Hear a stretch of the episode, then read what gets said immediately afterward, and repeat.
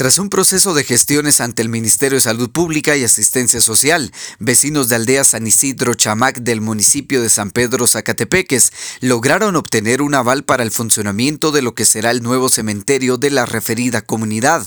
El aval se ha hecho entrega a las autoridades comunales y vecinos del sector, quienes se mostraron contentos porque ya tendrán un lugar adecuado para inhumar a sus seres queridos.